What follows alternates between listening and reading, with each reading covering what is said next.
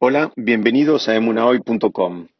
Estamos estudiando la, la Kitetse y es interesante ver que de todas las mitzvot que plantea la Torah, solo para dos de ellas promete una recompensa específica que no es otra que la longevidad. Vamos a ver que una de esas mitzvot la tenemos en, esta perashá, que es la mitzvah que se conoce con el nombre de Shiluah Haken. La, la mitzvah consiste simplemente en el caso de que una persona se encontrara con un nido donde está eh, la, mamá paloma y los eh, pichones o los huevitos mismos, la persona, la Torah comanda que la persona tiene que echar a la paloma y después se puede quedar con eh, tanto los pichones como los huevitos por igual. Y e interesantemente el pasuk termina, dice Leman y Tablach de, manera que sea bueno para vos y vas a eh, alargar tus días. Ahí está la promesa de longevidad que comentamos recién. Pero también hay otra promesa asociada que es la promesa de que va a ser algo bueno para él. Es decir, cumplir esta mitzvah, la Torah eh, garantiza que va a ser algo bueno para la, para la, persona que lo cumple y a su vez le promete longevidad. longevidad. Eh, en relación a la otra mitzvah que, que también tenemos este tipo de, de, esquema donde hay una recompensa prometida, es la mitzvah de Kibud Advaem, es la mitzvah de honrar a los padres. La Torah especifica eh, un lenguaje muy similar, pero está en sentido inverso. Dice así: Leman yarihun yameja u leman Dice, eh, la traducción sería, de, manera que cuando la persona honra a los padres, se van a alargar los días de tu vida, o sea, ahí está la longevidad, y después le garantiza que va a ser bueno para, la persona. Insisto, tenemos la misma recompensa, pero en dos, eh, en dos órdenes. En el, en el caso de la, de, la paloma, de la mitzvah de Shiluah Haken, está primero la promesa de que va a ser bueno, y después está la promesa de longevidad. En el caso de la, de la mitzvah de honrar a los padres, está primero la promesa de la longevidad y después la que va a ser bueno. Entonces, la primera, pregunta que podemos plantearnos es ¿por qué? ¿Por qué tenemos este orden así invertido? Entonces, el Rav Fran, en, su libro sobre comentario eh, de la Perashá, eh, a su vez él cita a un comentarista que se, que se llama Shemenatov, y él trae algunas explicaciones que nos pueden servir. Él, trae, para el caso de la mitzvah de Shiluah Haken, dijimos la mitzvah de echar a la paloma y quedarse con los pollitos o con los, eh, o con los huevitos, él dice, es una mitzvah que es, muy, eh, podría ser cumplida en, en distintas etapas de la vida. Y si la persona es joven, en realidad la promesa de longevidad no, no le significa mucho, no, no le significa ni siquiera una gran motivación. ¿Por qué? Porque los jóvenes habitualmente piensan y sienten que van a vivir para siempre. Entonces, el concepto de larga vida es un concepto que pasaría a un segundo plano. Y por eso la promesa cuando de la recompensa justamente está en segundo plano. En primer plano está que va a ser algo bueno para él y en segundo plano está la longevidad. Distinto es el caso de Kibud Advaim, el caso de honrar a los padres, que dicho sea de paso, el gran sabio cabalista, el Arizal, eh, catalogó esta mitzvah como la mitzvah más difícil de cumplir de toda la Torá. Él, entiende que la mitzvah de honrar a los padres es tan difícil que inclusive la Torá por eso no pide que los ames, pide simplemente que los honres. Y es una mitzvah muy difícil de cumplir porque siempre eh, presenta un desafío. Los hijos venimos al mundo eh, más con el modo de receptor en relación a los padres que con el modo dador. Entonces nos cuesta mucho hacer ese cambio posiblemente cuando los padres están más mayores y tenemos que eh, hacer ese cambio y, pasar a ser dadores hacia nuestros padres, eh, que es un cambio que de fábrica no lo traemos, tenemos que trabajar, es una mitzvah que hay que trabajarla mucho. Naturalmente nos nace más ser dadores para con nuestros hijos, pero nos cuesta ser dadores para con nuestros padres. Entonces fíjense que en la mayoría de las familias el famoso dicho que dice un padre mantiene diez hijos y diez hijos no pueden mantener un padre. Vamos a encontrar en muchas familias, familias numerosas, que en definitiva es eh, en general alguno de los hijos que asume la responsabilidad sobre el cuidado y la atención de los padres de una manera mucho más dedicada que el resto de los hermanos. ¿Por qué? Porque si una persona no trabaja sus midot, es algo que nos cuesta mucho hacerlo porque, insisto, naturalmente no venimos de fábrica. Entonces decía, el Arizal dice es una de las mitzvot más difícil de cumplir de toda la Torah y es tan difícil porque además eh, involucra prácticamente eh, todo el, paso mm, por, eh, por, por, esta tierra de la persona. ¿Qué significa? La mitzvah de honrar al padre va desde que uno mismo es, todavía un chico no, no está obligado, digamos, en términos alágicos, ni tampoco está obligado o, va a ser juzgado por eso, pero sí está obligado a honrar a los padres cuando uno es un chico, uno tiene, eh, mismo que todavía no es bar mitzvah o bat mitzvah, los chicos tienen que respetar a los padres y tienen que hacerles caso y tienen que comportarse, digamos, eh, eh, de acuerdo a las normas de la halajá, aunque, insisto, no están desde el punto de vista estricto de la ley no están obligados a hacerlo, pero ya también como una forma de educarlos, los, hijos deben hacerlo.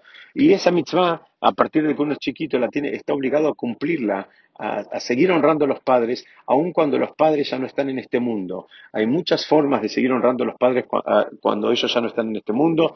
Una de las más elevadas, explica, explican nuestros sabios, es eh, justamente siendo uno una persona honrada. Es decir, siendo la persona teniendo una vida elevada es, eh, eh, es una de las formas eh, más importantes en las cuales se puede honrar la memoria de un padre que ya no está en este mundo. Explican, dicen que en el Shamaim, en, los cielos, lo, siguen elevando a categorías más superiores a, los padres en, mérito de eh, el, tipo de vida que llevan los hijos en este mundo. Es decir, vemos que hay eh, una mitzvah que, tiene una, eh, un desarrollo que involucra prácticamente toda la vida, y la otra mitzvah que es una mitzvah puntual, aparece un nido, aparece una paloma, y hay que echarle la paloma y uno se puede quedar con los pichoncitos. Entonces vamos a tratar de terminar de explicar cómo funciona todo este esquema.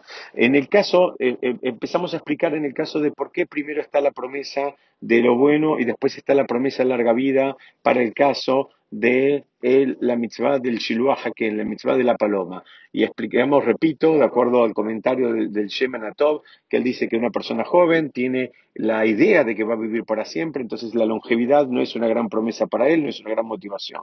Ahora, en el caso de la, de la mitzvah de honrar a los padres, decíamos que está en orden inverso. Primero está la promesa de longevidad y después está el, concepto de que va a ser algo bueno para él. Entonces este mismo comentarista explica eh, de manera para mí muy interesante y él dice, eh, en realidad la persona va a terminar viendo lo bueno de cumplir esta, mitzvah una vez que él, él mismo alcanzó la longevidad.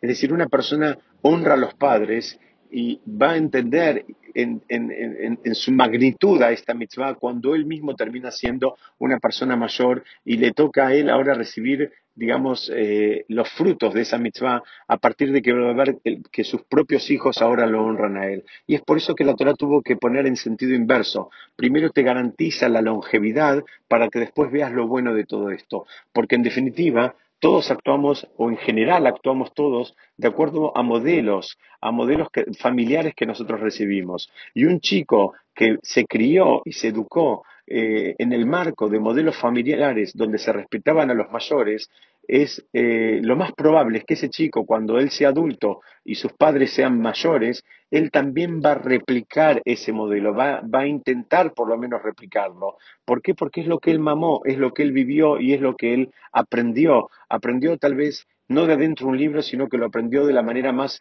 eh, fuerte que se puede aprender, que es a través de la experiencia, a través de, la vivencia que él tuvo en su casa y, en, eh, y, lo que vio, eh, la forma en que se relacionaban sus padres con sus abuelos. Entonces, ahí es que la Torah tuvo que hacer el, orden inverso, tuvo que poner ¿Por qué? Porque dice, ese, ese sería el derech, esa es la forma natural en que las cosas se van produciendo. Primero te garantiza larga vida para que después veas lo bueno de que vos en su momento hayas honrado a tus padres. Y la pregunta que nos queda, que podríamos plantear acá, que es una pregunta clásica, ¿cómo puede ser que la Torá garantiza la misma recompensa para dos mitzvot tan dispares, que inclusive involucran eh, una dedicación eh, abismalmente distinta. En una es una mitzvah que se puede cumplir en apenas unos instantes. Uno ve una paloma con un nido, toma un palito, una rama o algo por el estilo, asusta a la paloma, la paloma se va y uno inmediatamente tomó los pichones, tomó los huevitos y listo, cumplió la mitzvah y se terminó. No, no, existe más desafío que ese. La otra mitzvah, explicamos hace un ratito, en palabras de Larisa, la mitzvah más difícil de cumplir de toda la Torah, en, eh, eh, involucra a la extensión por completo de nuestro paso por este mundo. ¿Y cómo puede ser que para las dos mitzvot eh, la recompensa sea la misma? Entonces, eh, la, conclusión que traen nuestros sabios es que en realidad esa es la enseñanza en definitiva. La enseñanza es que no tenemos idea cuáles son las mitzvot, digamos, más valiosas y cuáles son las mitzvot menos valiosas. No tenemos un esquema, no tenemos una forma de valorar y de, asignarle una puntuación a una mitzvah y, a otra mitzvah asignarle una puntuación distinta. No tenemos idea, vemos acá claramente como una mitzvah que nos puede llevar toda una vida tiene la misma recompensa prometida que una mitzvah que nos puede llevar unos instantes. ¿Y esto para qué nos puede servir? Nos puede servir para que no hagamos esa valoración, para que no intentemos ser nosotros más vivos que la Torah misma, no intentemos nosotros sacar conclusiones en función a, digamos, a, a conceptos absolutamente subjetivos y de considerar algunas mitzvot como importantes y a otras descartarlas porque nos parecen que no tienen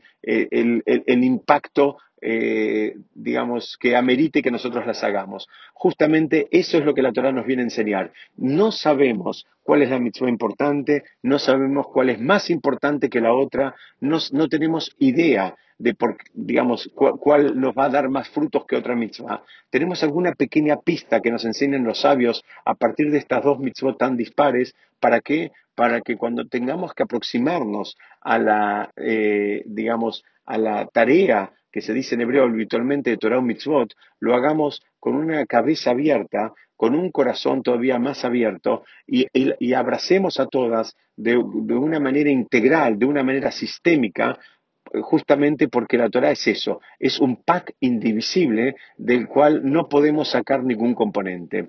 Muchas gracias, Besat Hashem, seguimos estudiando la próxima.